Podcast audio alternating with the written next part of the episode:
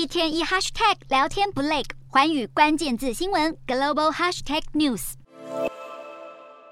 日本政府要增加防卫支出，还计划用加税的方式来填补费用。为了取信于民，首相岸田预料要解散众议院进行改选。区域局势升温，尤其中国跟北韩军事力量扩张，飞弹还先后掉进了日本周边海域，让长期坚守防卫的日方实在很紧张。日本政府在几天前确定，明年的防卫开支要大增到六点八兆日元，创下历史新高，而且还反转过去的国家战略走向，开始允许对敌方基地进行反击。对此，中国很不满意。中国外交部还要日本认真反省侵略历史，在军事安全领域谨言慎行。强烈的措辞揭露了两国随着军事动态持续僵化的关系。本来传出日本外务大臣林芳正要在这个月访问中国，现在计划也推迟，预计要到新年过后再来协调日程。